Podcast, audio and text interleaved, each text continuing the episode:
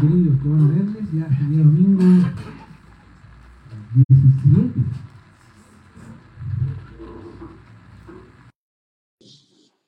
Este domingo 17 ya de septiembre. Muchos ya están disfrutando este tiempo. Y bueno, espero que puedan descansar un poco, ¿cierto? Mientras nosotros nos dedicamos a seguir estudiando. Ahora, una de las cosas ah, que hemos decidido es un poco parar ah, con la panorámica de, los evangelios y obviamente en vista de algunas cosas que hemos notado en las iglesias y en particular en todas las iglesias. Eh, el tema ah, de la, la responsabilidad de la iglesia entre Dios y la iglesia, entre Cristo y la iglesia y entre Cristo y entre la iglesia consigo misma. Creo que ha habido una serie de problemas, ya ha habido problemas en entender este tipo de función. Y, y creo que a, a cierta medida entendemos a grandes rasgos cuáles son nuestras responsabilidades, pero hay, hay, hay temas particulares que no sabemos cómo tratar o qué hacer o cómo se hace. Ah, entonces, eh, obviamente dijimos, ya, vamos a tener que dedicarnos a parar un poco y necesitamos abordar estos temas, que creo que va a ayudar a la iglesia en particular a saber y, eh, qué es lo que Dios espera de nosotros como su iglesia.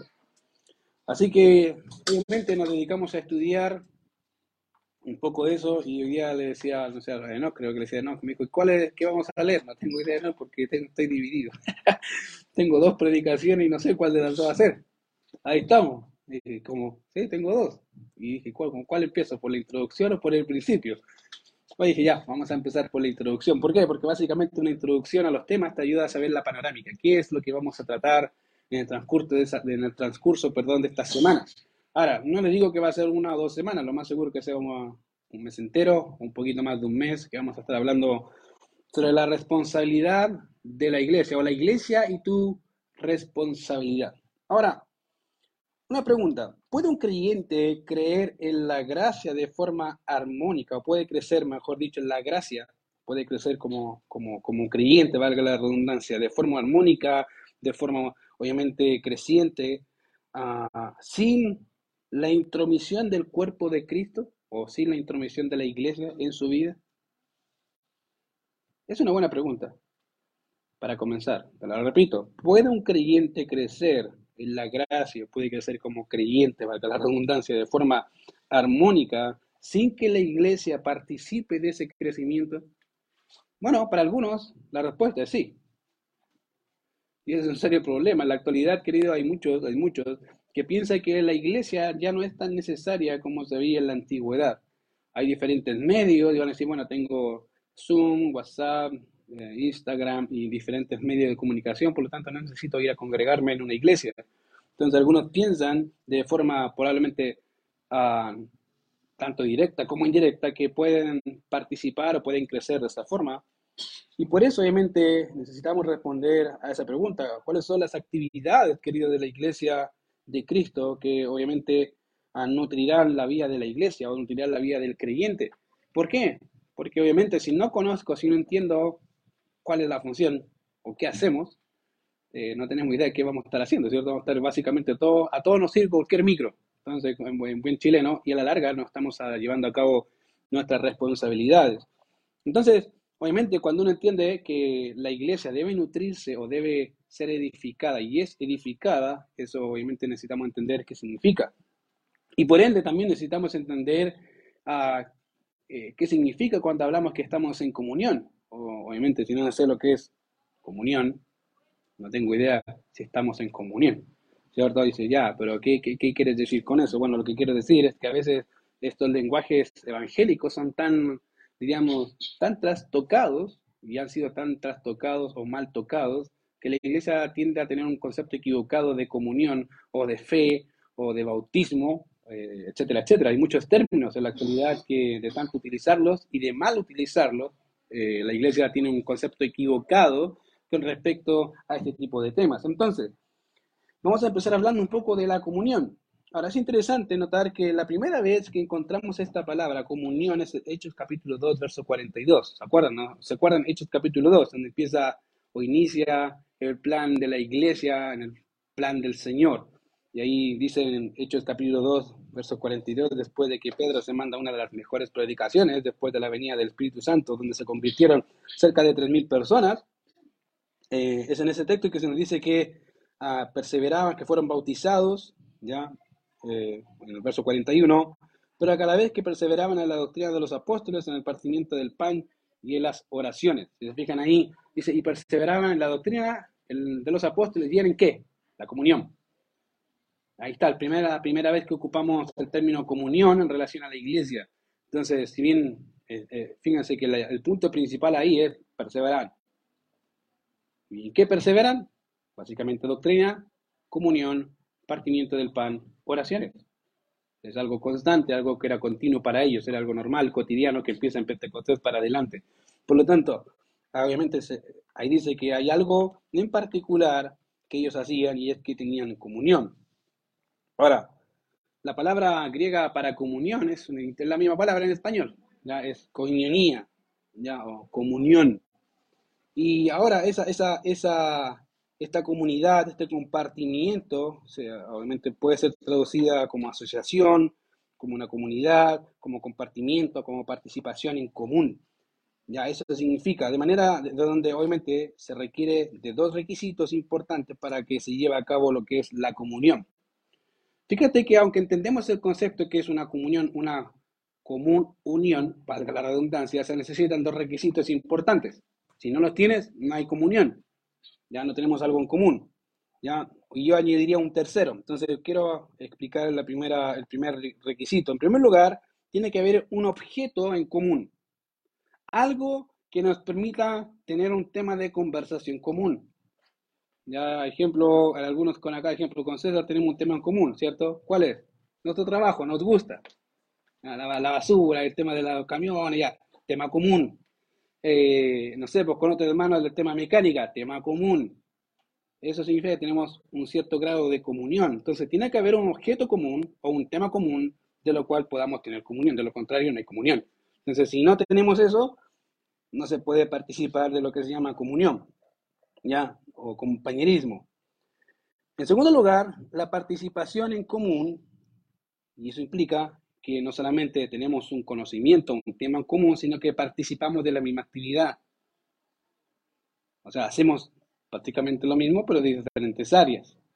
Entonces, como les digo, algunos puede ser un mecánico, el otro no es un mecánico, sino que este, es eléctrico, que sabe electricidad mecánica. Entonces, ¿van a tener tema en común? Sí, aunque tengan áreas distintas, van a tocar temas. ¿Por qué? Porque uno ve la parte mecánica, la, la parte eléctrica, a la larga están hablando de qué?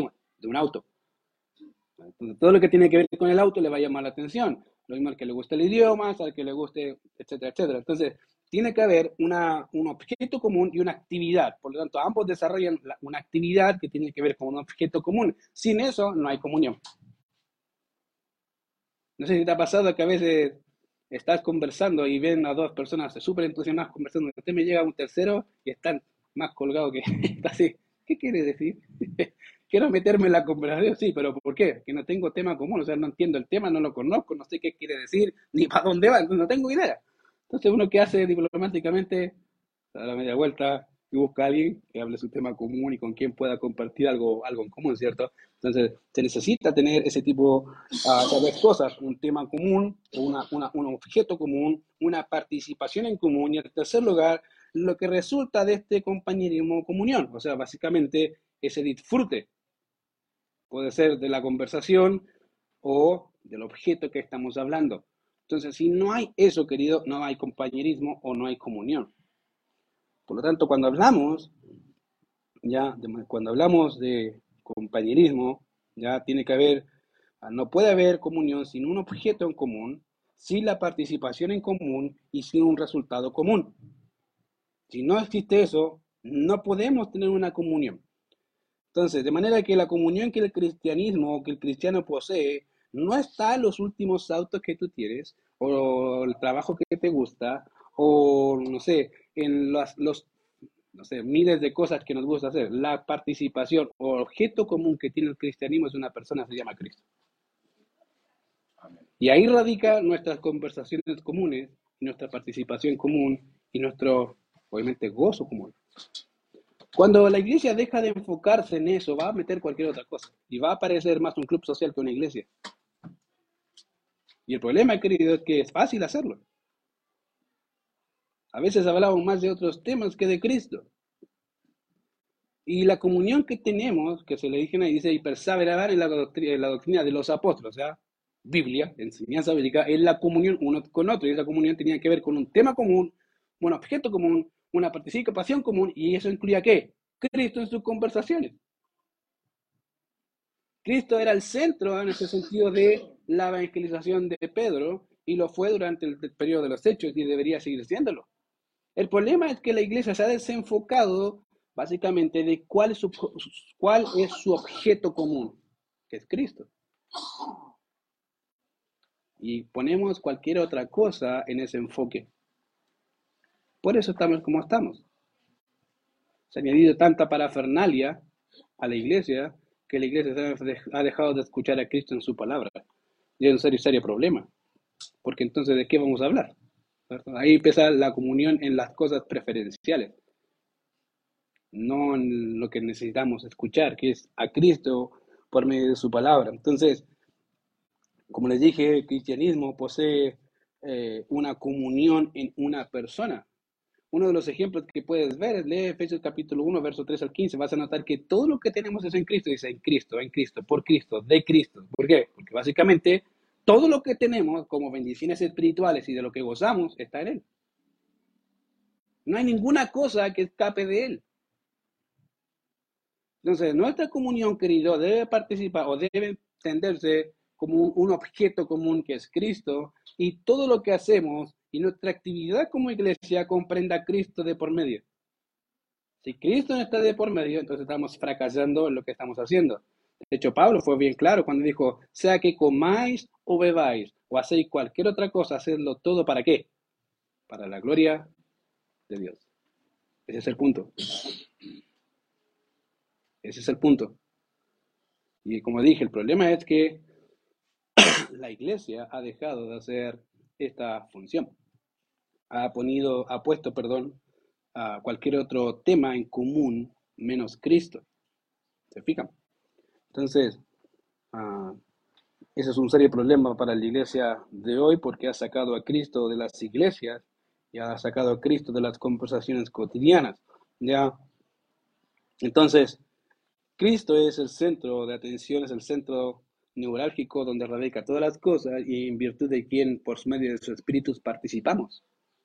De todo lo que tenemos. Ahora, obviamente, uh, eso nos debe llevar a una cosa importante y es a la práctica. ¿Cómo entendemos la comunión?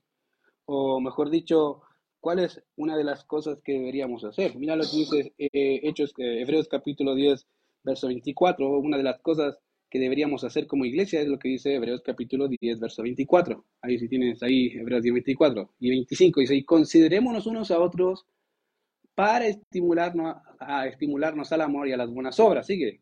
No dejando de congregarnos como algunos tienen por costumbre, sino exhortándonos y tanto más cuanto veis que aquel día se acerca. Ahora, si ven el verso 24, mira lo que dice ahí, le retrocede, dice, y considerémonos, ¿quiénes?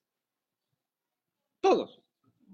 Desde el pastor para todos participamos de una actividad. Considerémonos unos a otros para qué?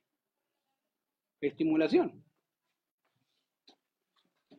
Pero no estimulación para hacer lo malo, sino para estimularnos al amor y a las buenas obras. Debo ayudar a los hermanos a decir, dale, dale, si lo estás haciendo bien, dale, sigue haciéndolo bien, sigue, avanza. Y si no, decirle, estás mal. Dice, y a las buenas obras. ¿Y cuál sería una mala obra? Dice ahí, no dejando de conegarnos, como algunos tienen por costumbre, sino exhortándonos y tanto más cuando veáis que aquel día se acerca. Entonces, Querido, una cosa importante es que la iglesia debe entender que no solamente debe tener una comunión, una persona en común, sino participamos de esa actividad.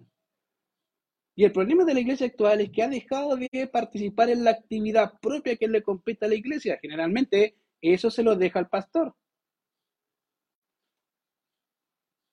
Te hago una pregunta. El pastor la semana pasada dijo, llame al hermano que no vino la semana pasada. ¿Quién lo llamó? ¿Quién levante la mano? ¿Quién llamó a algún hermano que no vino la semana pasada?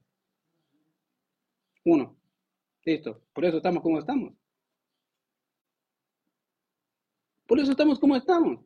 Porque ahí me dice que el pastor llama a los hermanos para estimularlo al amor y a las buenas obras, no, que no se deje de congregar, no, dice todos. Toda la iglesia debe participar en este ejercicio de unidad. Cuando se deja de hacer, entre los problemas. Y es porque la iglesia ha dejado de esa responsabilidad al pastor, o al encargado de obra, es fácil. ¿Por qué no viene el hermano? El pastor no lo llamó. Hay que ir responsable. El pastor, ¿y tú le llamaste? No. Somos dos, pues soy responsable. Bienvenido a mi club.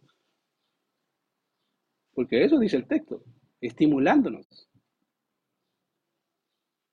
Entonces, fíjate que la consideración mutua, querido, es algo importante para el creyente en la actualidad. Pues se dice, dice, y considerándonos unos a otros. Todos. ¿Para qué? Para estimularnos al amor y a las buenas obras. Y ahí donde uno ve el amor entre hermanos, querido. En este ejercicio, la, la cosa dura.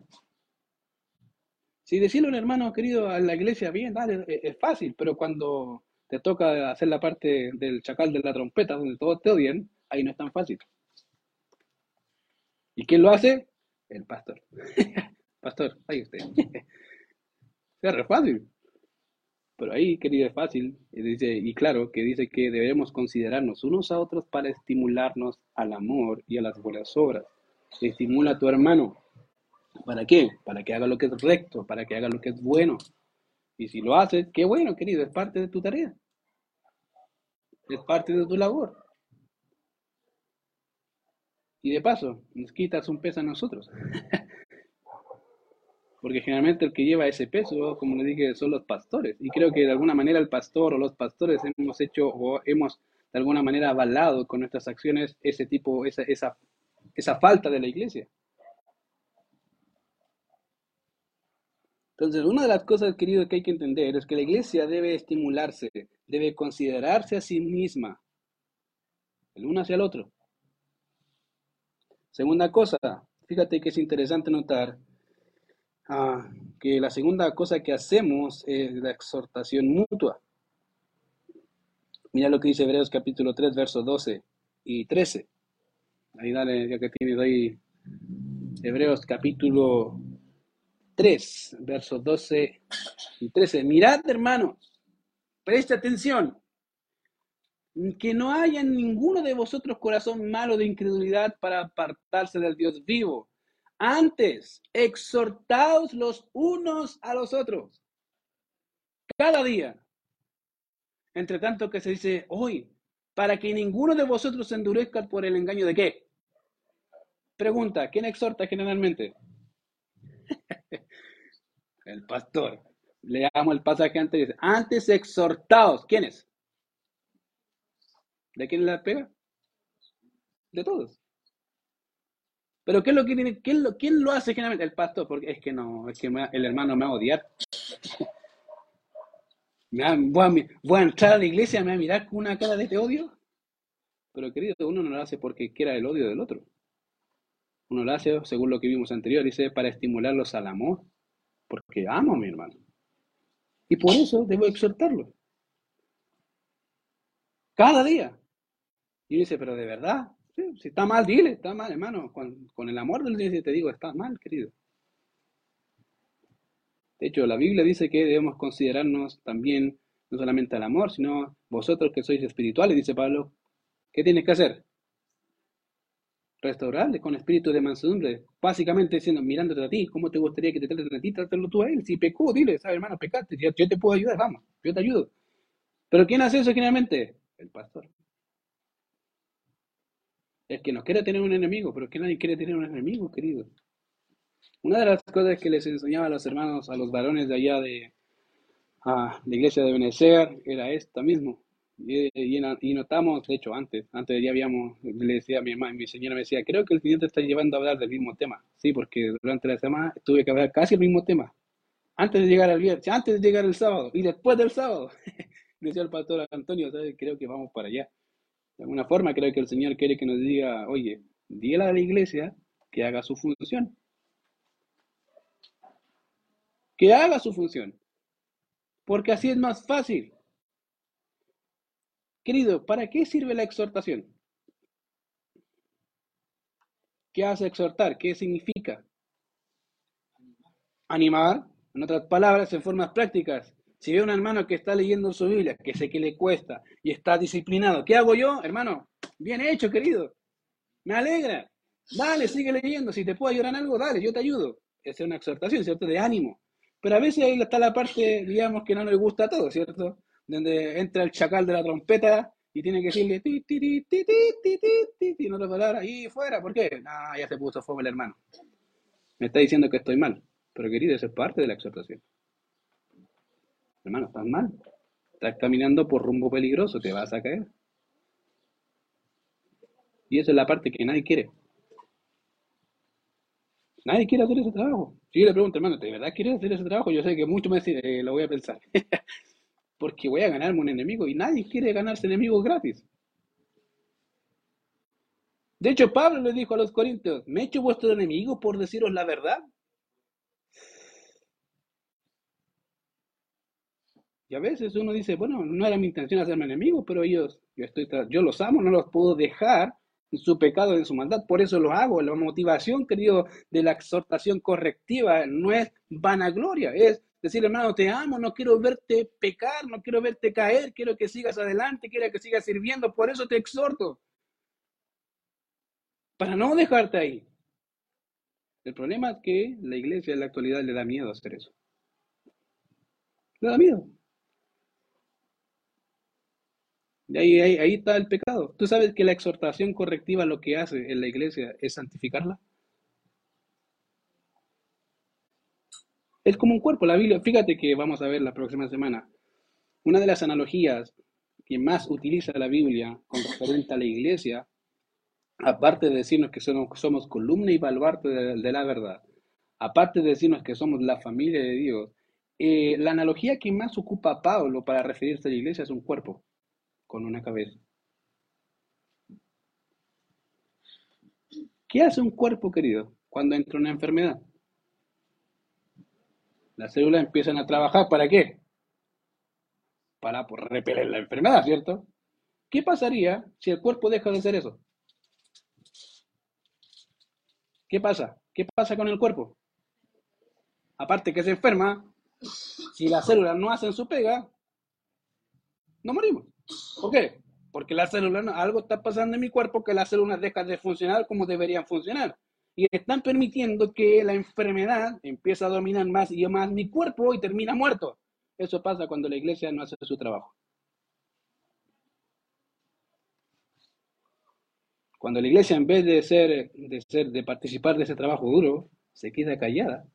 O le dice al pastor, pastor, dígalo usted como si fuera el único problema. Imagínate una iglesia de 300 personas con un puro pastor o dos pastores que van a hacer pebre, querido. Porque no los va a alcanzar a todos. Y lo más seguro que va a pasar es que se le van a empezar a escapar esos casos y va a empezar la murmuración de los eh, hebreos, de los griegos contra los hebreos. ¿Por qué? Porque la iglesia no está haciendo su función. Querido, la función de la iglesia es exhortarse mutuamente. ¿Para qué? Tanto para animar como para repeler el pecado y la maldad que entra en la iglesia. Querido, no podemos olvidar que somos redimidos por la sangre de Cristo, ¿cierto? Sí, pero somos pecadores. Seguimos luchando con el pecado. El que me dice que no luchó esta semana no le creo. Es mentiroso, pero con ganas. Porque luchamos. Por eso esa parte es importante, querido, que usted la haga. Que no me espere a mí o al pastor. ¿Qué hago aquí, hermano? ¿Qué viste esto? Dile. Hermano, ¿estás bien? ¿Te viene esto? Explícame. Aunque no diga, pero te tengo que dar cuenta, sí, porque esto dice la Biblia. Querido, cuando una iglesia hace esta función, lo que hace es preservar del pecado a la iglesia, querido. Cuando uno peca, no solamente pecas tú, sino que involucras al cuerpo de Cristo en tu pecado y nos dañas a nosotros nos empiezas a dañar de una u otra forma, tanto directa e indirectamente somos dañados cuando tu pecado no es refrenado por algún otro. No permitas, querido, que el pecado entre y te quedes callado por eso. Y te lo digo de verdad, muchas iglesias hoy en día pasa eso. Y van a seguir pasando, porque la iglesia le dejó, le da miedo ahora hacer esta parte. Por lo que dirán, querido, más importante es lo que dice el Señor. ¿Qué dice él? Que debo hacerlo. La pregunta es, ¿cómo se hace? Esa es otra pregunta, ¿cierto? Porque ya, ya quiero hacerlo, ya, pero ¿cómo lo va a hacer? Le digo la verdad, lo corto, lo rajo al hermano y todo pateado al pobre hermano, ¿cierto? Y ahí está, bien, gracias Señor, lo exhorté. No, esa no es la idea, que esa no es la forma. Por eso le dije que vamos a recurrir probablemente a más predicaciones del mismo tema, porque quiero explicarles cómo se hace, de qué manera, qué, cuáles son los textos, qué dice la Biblia, cómo se hace este tipo de, de acción. Pero querido, el que te debas entender que esta no es mi responsabilidad únicamente, la responsabilidad del pastor, es tu responsabilidad. Debe partir por ti. Muchos casos, queridos, se hubiesen arreglado si la iglesia hubiese participado de este tipo de cosas. Muchos casos donde hayan habido divisiones o dificultades serias en la iglesia se hubiese, se hubiese resuelto si hubiese, habido, si hubiese habido un hermano dispuesto a ser el malo de la película. Por amor al hermano. Se hubiese arreglado. El problema es que el hermano no quiso. En otras palabras, el hermano pecó también. ¿Por qué? Porque la ley decía, fíjate, voy a ir al Antiguo Testamento como ejemplo. La ley decía que si tú veías a alguna persona robar y tú no lo declarabas, te hacías culpable igual que el que robó. Eres igualmente responsable. ¿Por qué? Viste, supiste y tumba. Querido, cuidado con eso. Porque como te dije, imagínate, ¿Es más fácil a uno cuidar a 20 o 20 cuidándose entre 20? ¿Qué es más fácil? 20 entre 20. Pero en la, actualidad y en la práctica, uno cuida 20, 30, 50, 100 y los otros 20 o los 100 o los 50 se quedan mirando y, uh, mira el hermano, y empieza, ¿cierto? Y en vez de decirle, hermano, ¿qué estáis haciendo? El problema. Y en vez de solucionarlo, generalmente lo agranda. Porque vio y supo, y después uno se entera, da toda la vuelta, llega el pastor, pastor me enteré, y ya sabe, toda la película.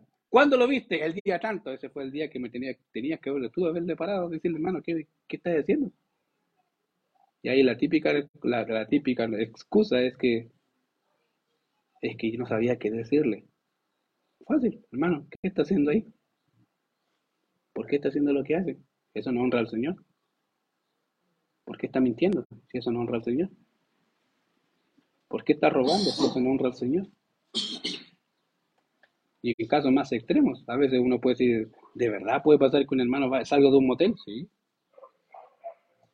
Y no, con y no precisamente con su señora. ¿Y qué le decís tú? hola, mire, cambió la señora. Hola, hermano.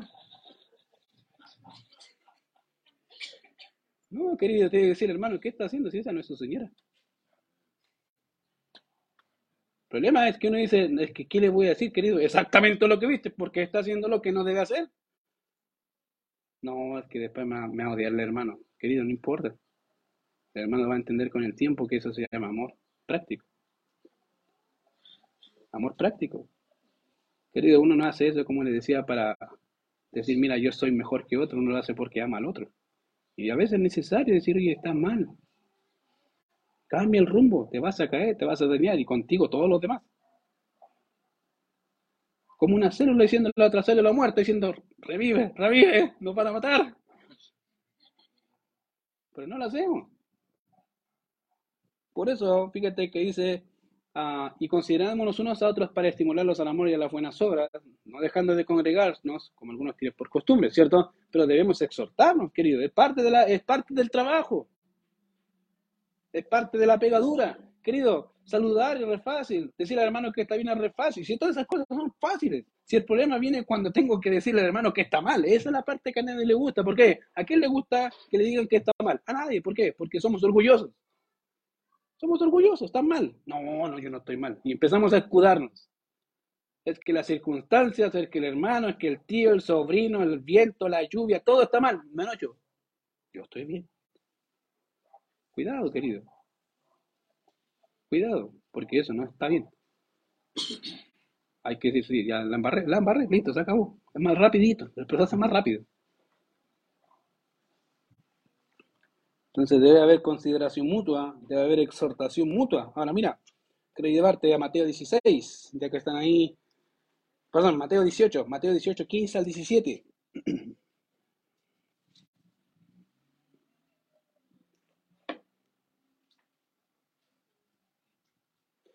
Mateo 18, 15 al 17, mira. Si tu hermano peca, dale. Ahí está. Ahí está, eso, 15. Por tanto, si tu hermano peca contra quién? Ya, por si acaso. La previa, ya vamos a hacer un, eh, como es una introducción, por eso vamos a ver un resumen de todo lo que vamos a ver. Pero dice, si tu hermano peca, díselo al pastor. No, dice, si tu hermano peca contra ti, ¿qué dice? Ve, ¿quién tiene que ir? ¿El pastor o tú? Ya, por si acaso, a buen entender, porque si alguna vez le pasa, no me venga a mí diciendo, pastor, sabes que el hermano no me Yo le voy a decir, hermano, ¿qué dice Mateo capítulo 18, verso 15? Si tu hermano peca contra ti, ¿qué tiene que ir? Yo, ya, vaya. Clarito. Aquí no es, no es, miren, esta cosa no es que ser tan parafernálico. Ahí dice, ve, repléndele estando tú y él, ¿quién? Listo, ahí empieza. Ahí empieza tu trabajo duro. Hermano, hiciste esto, está mal.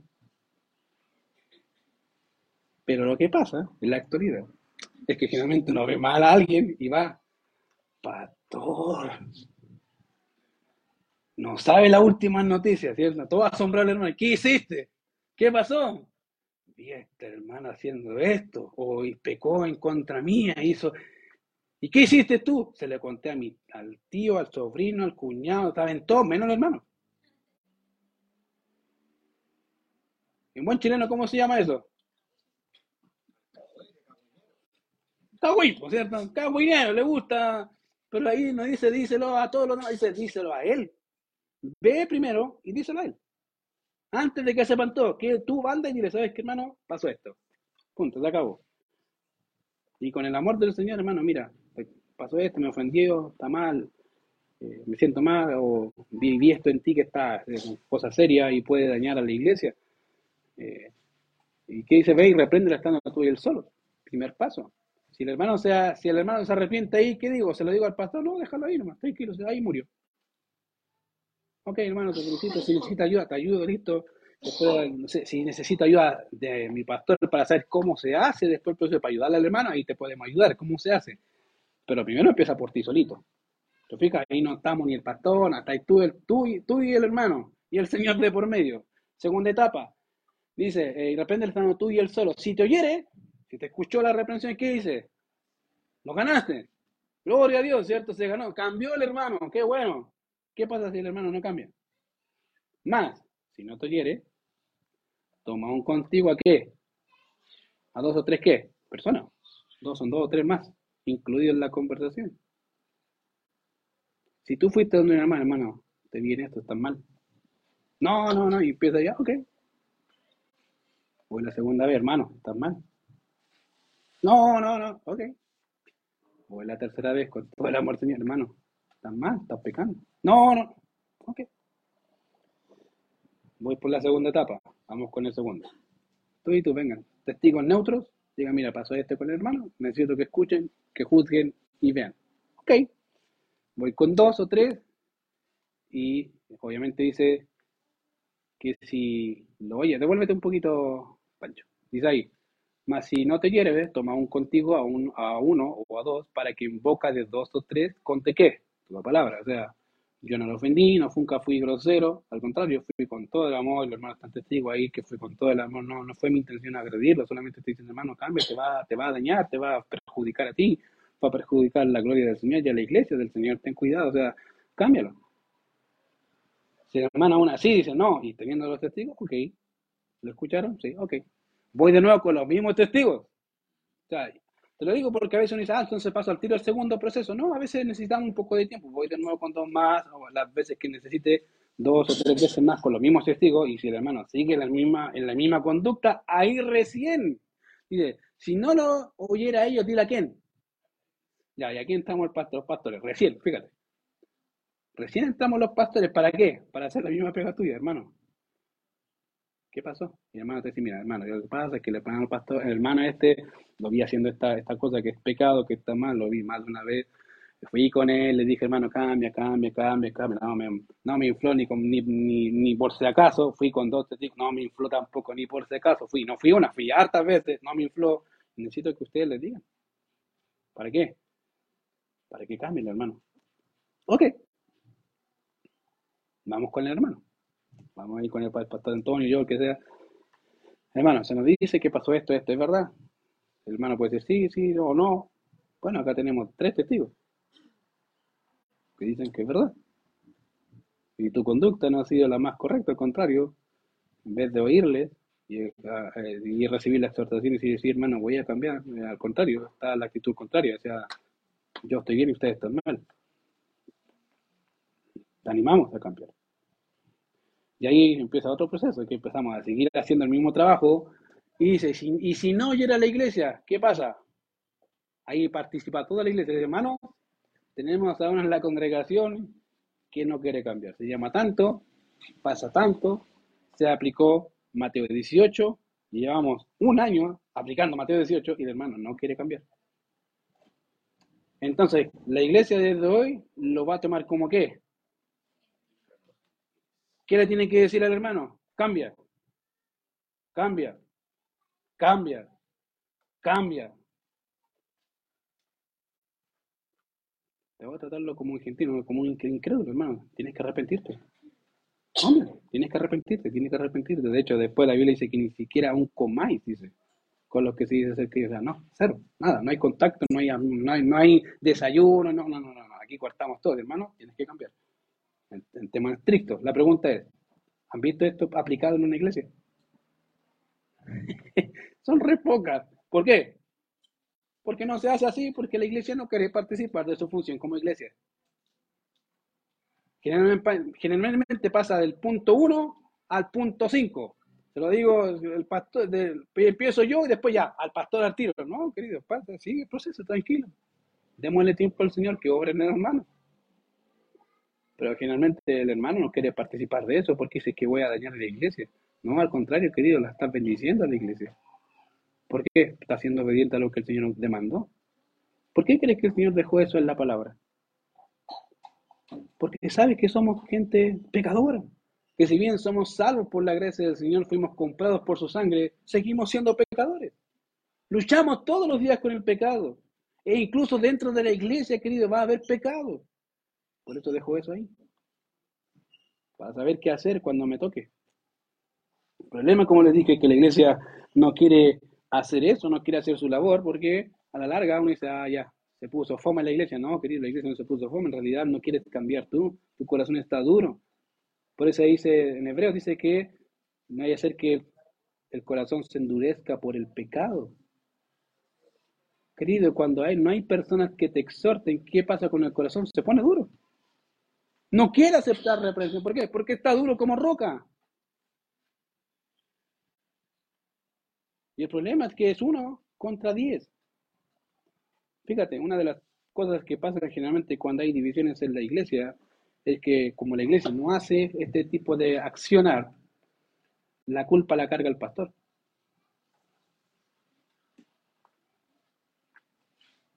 Por eso les decía, es más fácil uno cuidando a 20 o 20 cuidándose entre 20. Es más fácil 20 cuidándose entre 20.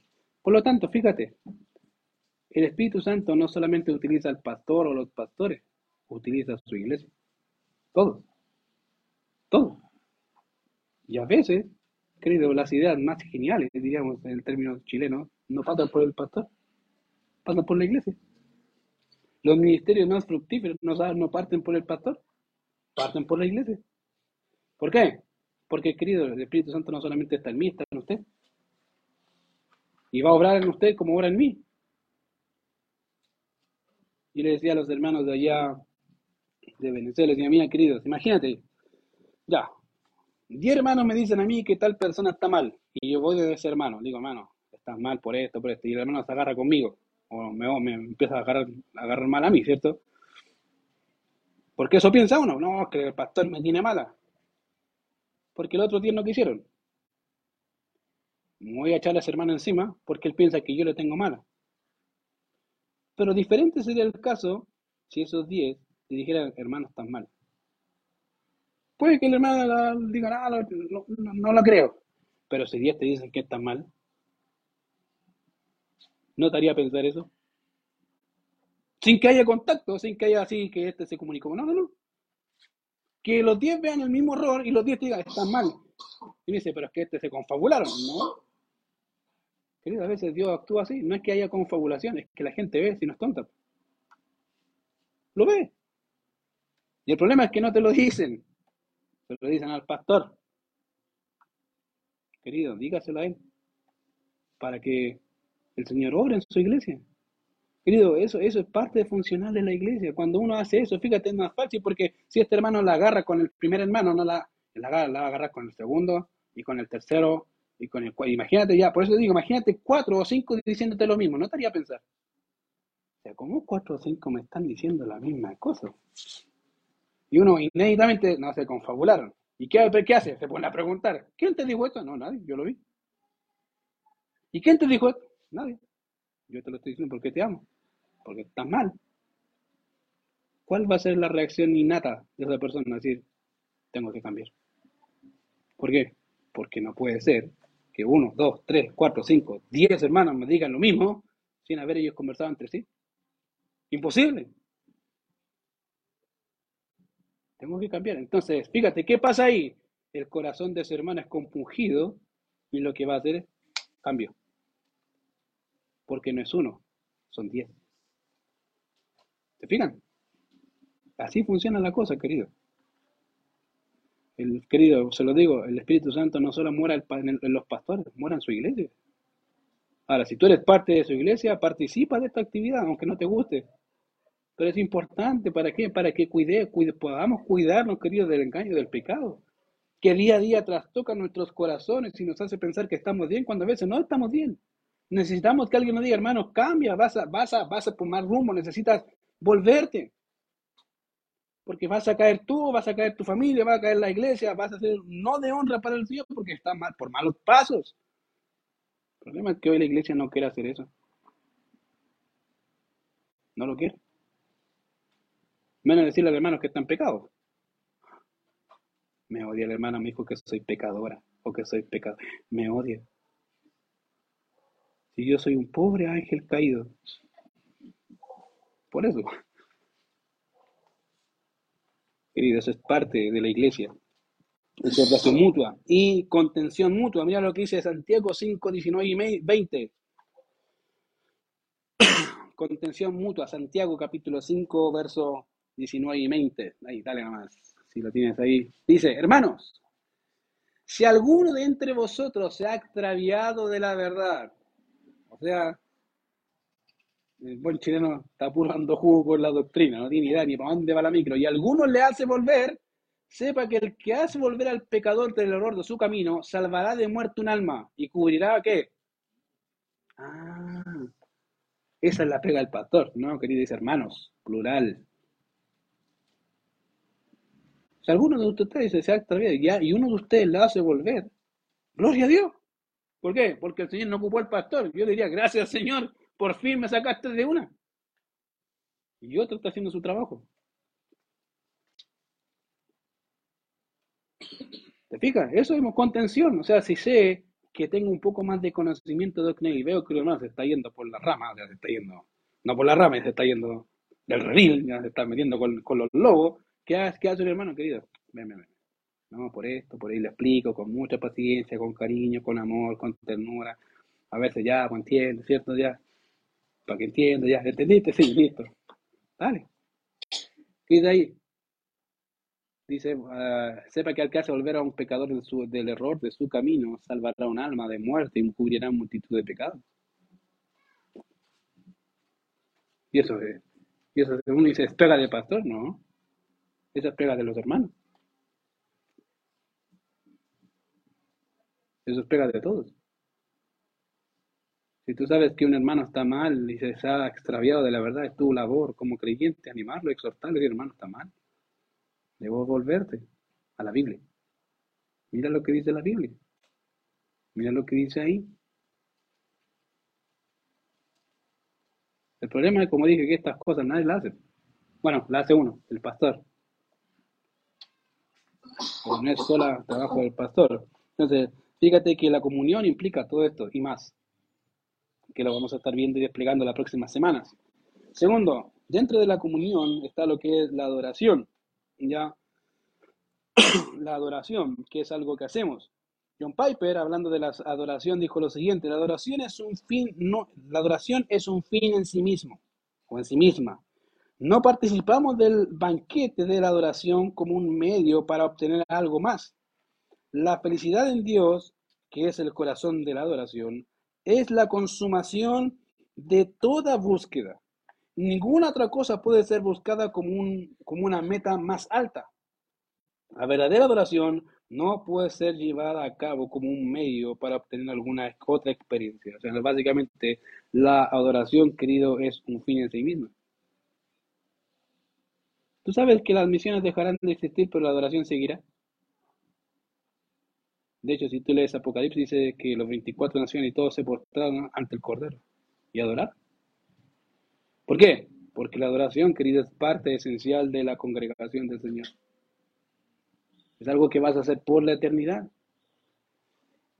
De hecho, hoy lo que, lo que vamos a hacer es parte, es adorar por los siglos de los siglos aquel que ha rescatado nuestras almas del infierno, de la maldad, del pecado, y nos ha trasladado al reino de su amado Hijo Jesucristo.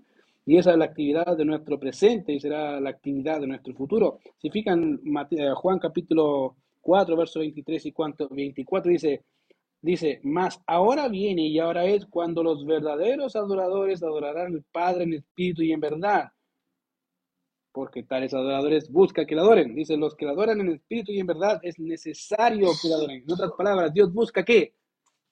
Adoradores. Tú estás aquí porque Dios te buscó para qué? Para adorar a Dios. Querido, la adoración no culmina, la adoración no empieza el domingo, la adoración empieza el lunes, martes, miércoles, jueves, viernes y el domingo seguimos todos juntos adorando a nuestro Dios. Pero no al revés. Si tú convertiste el domingo, tu día de adoración está mal. Porque el día de adoración son todos los días. No solo el domingo. El domingo lo hacemos como, digamos, como la cúspide, como congregación, ¿cierto? Adoramos al Señor. Pero la adoración empieza el día lunes. ¿Cómo?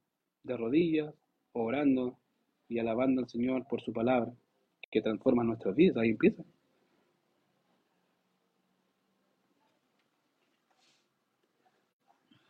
Fíjate que si consideramos la primera parte del versículo 23 de Juan 4, no tenemos que dice, ah, que dice los verdaderos adoradores. La pregunta entonces, ¿hay adoración falsa? Sí, y bastante, te Hay muchas de esas. Incluso dentro de la iglesia. Dice, de verdad, ¿sí?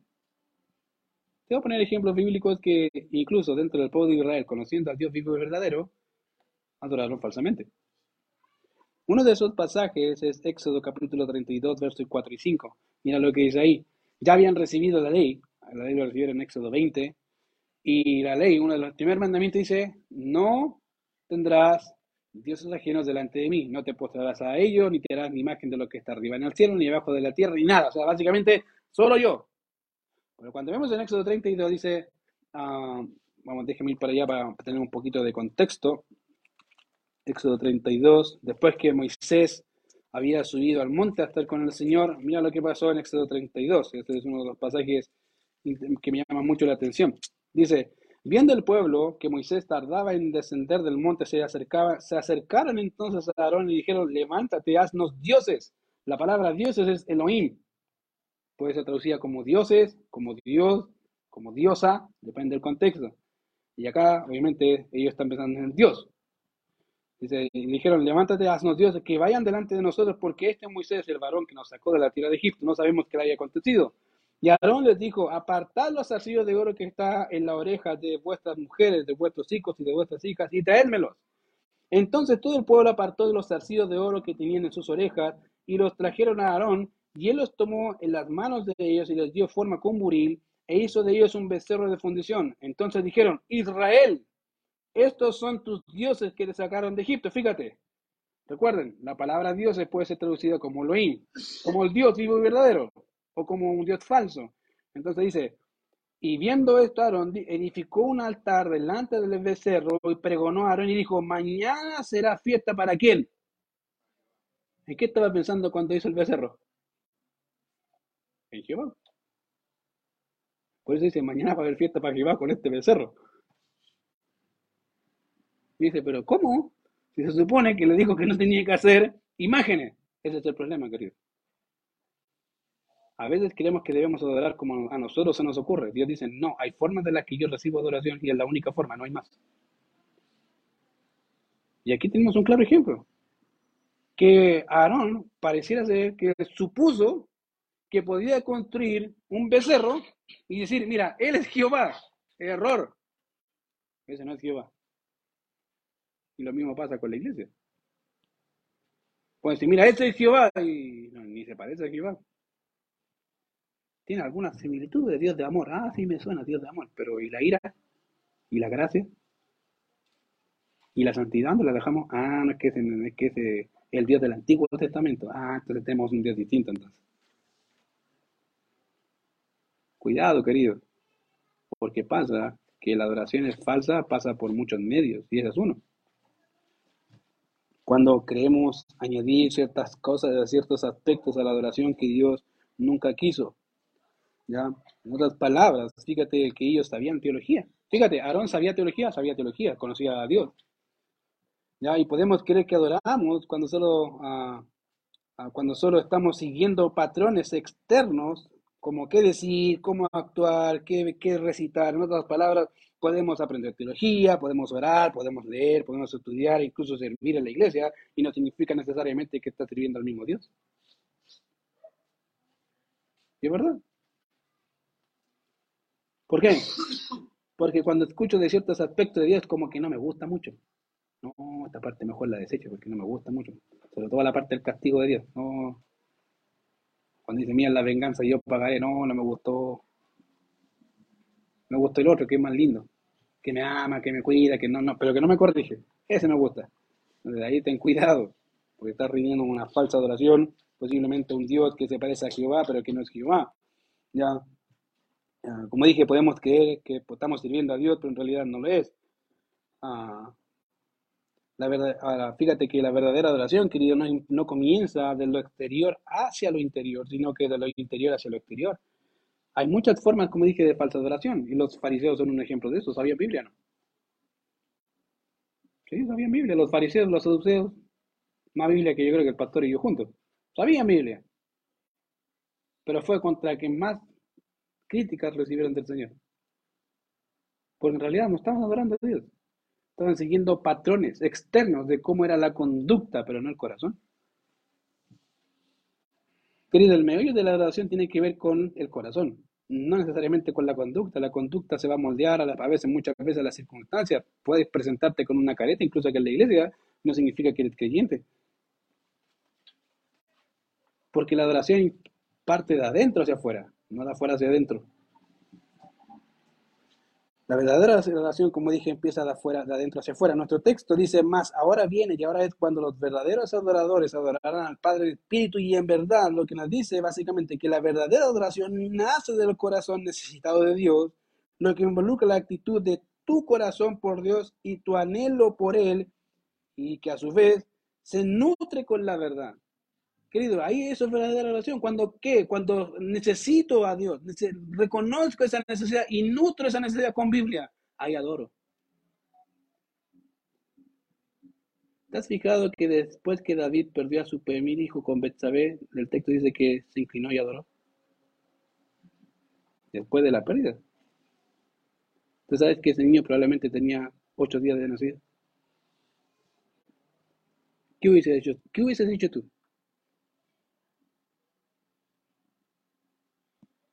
Yo le decía a mi señora, mira, parece porque no llegó a ponerle nombre. Pero dice que nació. Lo más seguro que fue antes de los ocho días. ¿Por qué? Porque al octavo día se le ponía nombre. El niño nunca tuvo nombre. Tuvo que ver nacer a su hijo y tuvo que ver morir a su hijo en sus brazos. Y a pesar de eso, dice que la Biblia que después que supo que se murió, se lavó, comió y adoró. Actitud del corazón. Incluso puede ver Job, que después que se le quitó todo y perdió todo, dice, desnudo salí del vientre de mi madre y desnudo volveré allá. Jehová dio, Jehová quitó. Sea que, el nombre de Jehová bendito. En otras palabras, lo que hizo fue adorar. Wow, dice, ¿qué? Eso es adoración. Eso, la adoración nace del corazón que reconoce quién es Él y quién es Dios. Y su necesidad por Dios.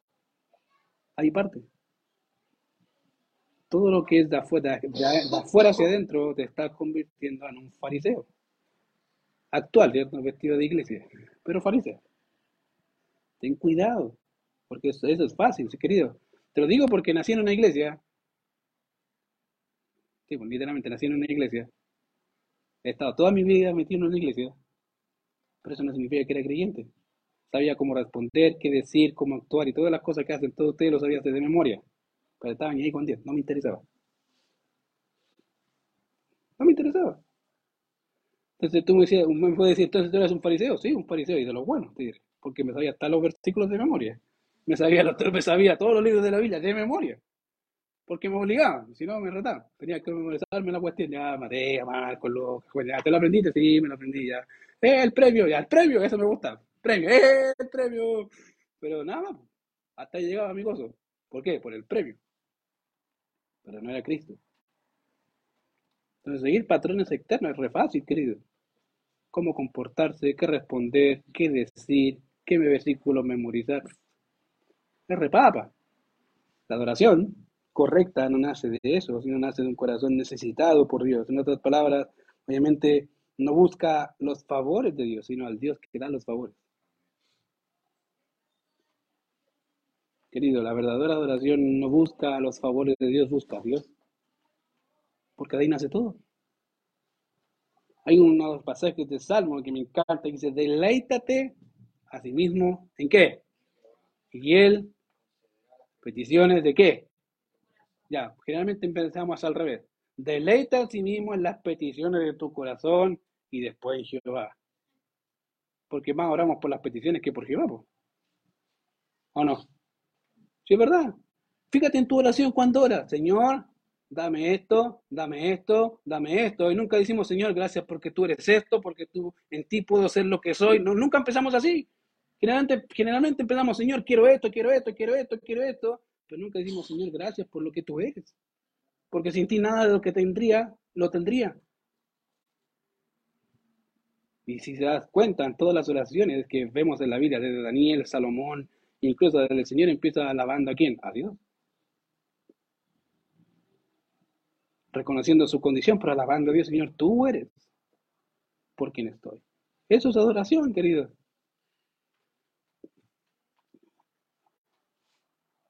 Por eso es que estamos como estamos, porque no solamente no hacemos la función como iglesia, sino que no adoramos tampoco como deberíamos adorar. Estamos centrados en nuestros propios deseos, en nuestras propias metas, pero no en incluir a Dios en sus los, no incluir nuestra voluntad en los planes de Dios. Querido, una de las cosas más preocupantes de la iglesia actual es que no le importa mucho a Dios. Y te lo digo por términos prácticos, se nota. Hace un tiempo atrás, conversando con mi señora, yo sé que hace rato el pastor también me ha dicho, ¿por qué estudiar la Biblia? Sí, porque estudiar la Biblia implica tener que hacer hartas cosas. Una de ellas es salir de la iglesia. Dice, ¿cómo? ¿Irme a Estados Unidos y dejar acá? dice, pero, pero vas a estudiar la Biblia. No, sí, yo sé. Si no me preocupa irme. Le dice mi esposa, no me importa irme o no irme. Esa cosa es secundario. Lo que me importa es si eso es lo que Dios quiere. Eso sí me importa. Porque si no quiere, voy a estar construyendo donde, donde Dios no está construyendo. Y eso es peligroso. ¿Me voy o no me voy? No es un tema. El tema es si eso es lo que Dios quiere. Eso es el tema. Querido, el punto no es si vas a hacer o no vas a hacer ciertas cosas. El punto es si eso es lo que Dios quiere para ti. Porque ahí nace la adoración.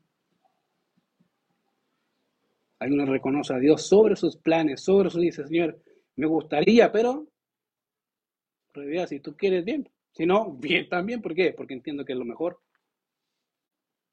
Y adora a Dios por eso. Fíjate que la actitud de tu corazón por Dios y tu anhelo por Él es lo que nutre y nutrido con la verdad te ayuda a entender lo que es la, la verdadera adoración. En otras palabras, la verdadera adoración busca a Dios, como dije, no sus favores, busca sus obras y no ser recompensado por sus obras. Se centra en el reconocimiento de sus perfecciones, de sus atributos, de lo que Él ha hecho, en la magnificencia de sus actos portentosos y en su gloria y no en lo que Él te da.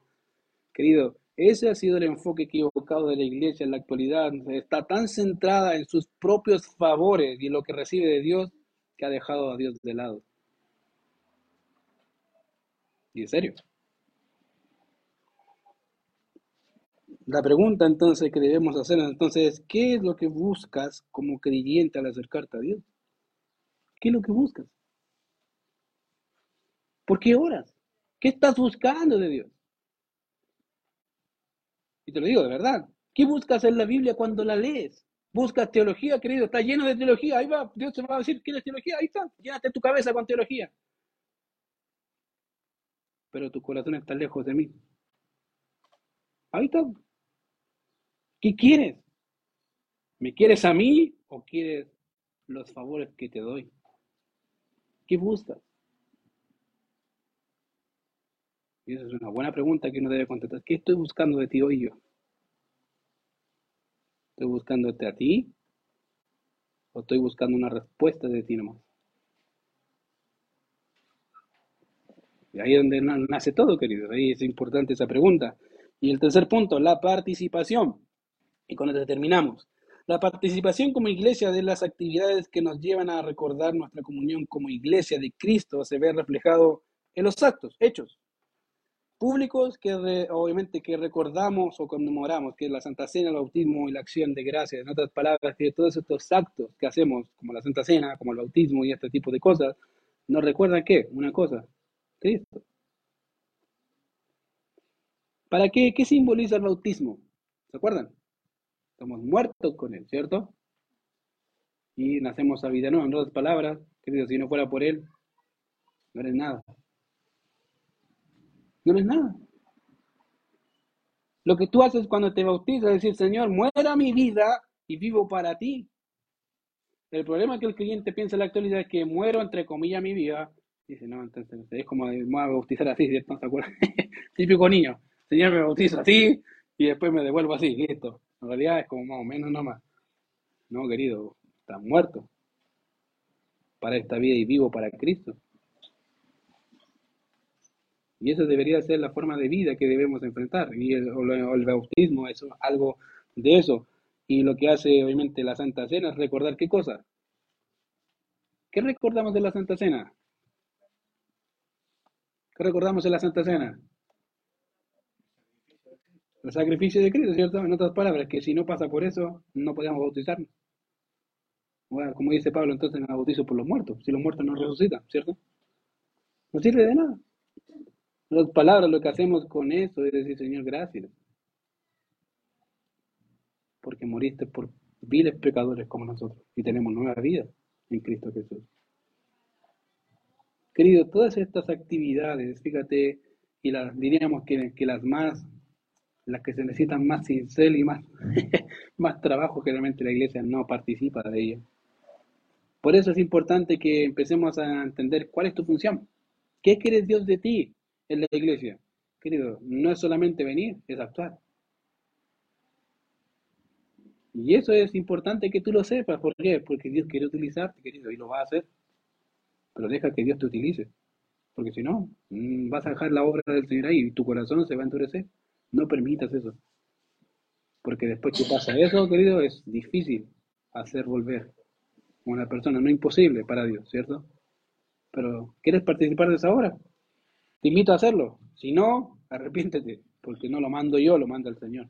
Y Él es la cabeza de su iglesia. Vamos a orar. Padre, te damos gracias por este tiempo. Gracias, Señor, por el tema de día y que vamos a estar viendo durante la semana, Señor, como la iglesia y nuestra responsabilidad. Señor, hoy introducimos el tema Y queremos seguir aprendiendo de nuestra responsabilidad como iglesia, Señor, no solamente en relación hacia ti, sino en relación los unos a los otros, que son cosas que en la actualidad, Señor, más y más se han perdido. Te ruego que podamos, Señor, ser sensibles a tu palabra, que vuelvan nuestros corazones, Señor, a ti. Y gracias, Señor, por lo que tú has hecho en nuestra vida. Te ruego que sigas moldeándonos, Señor, más y más, por amor de tu nombre y para gloria de tu nombre, Señor. En Cristo Jesús oramos. Amén.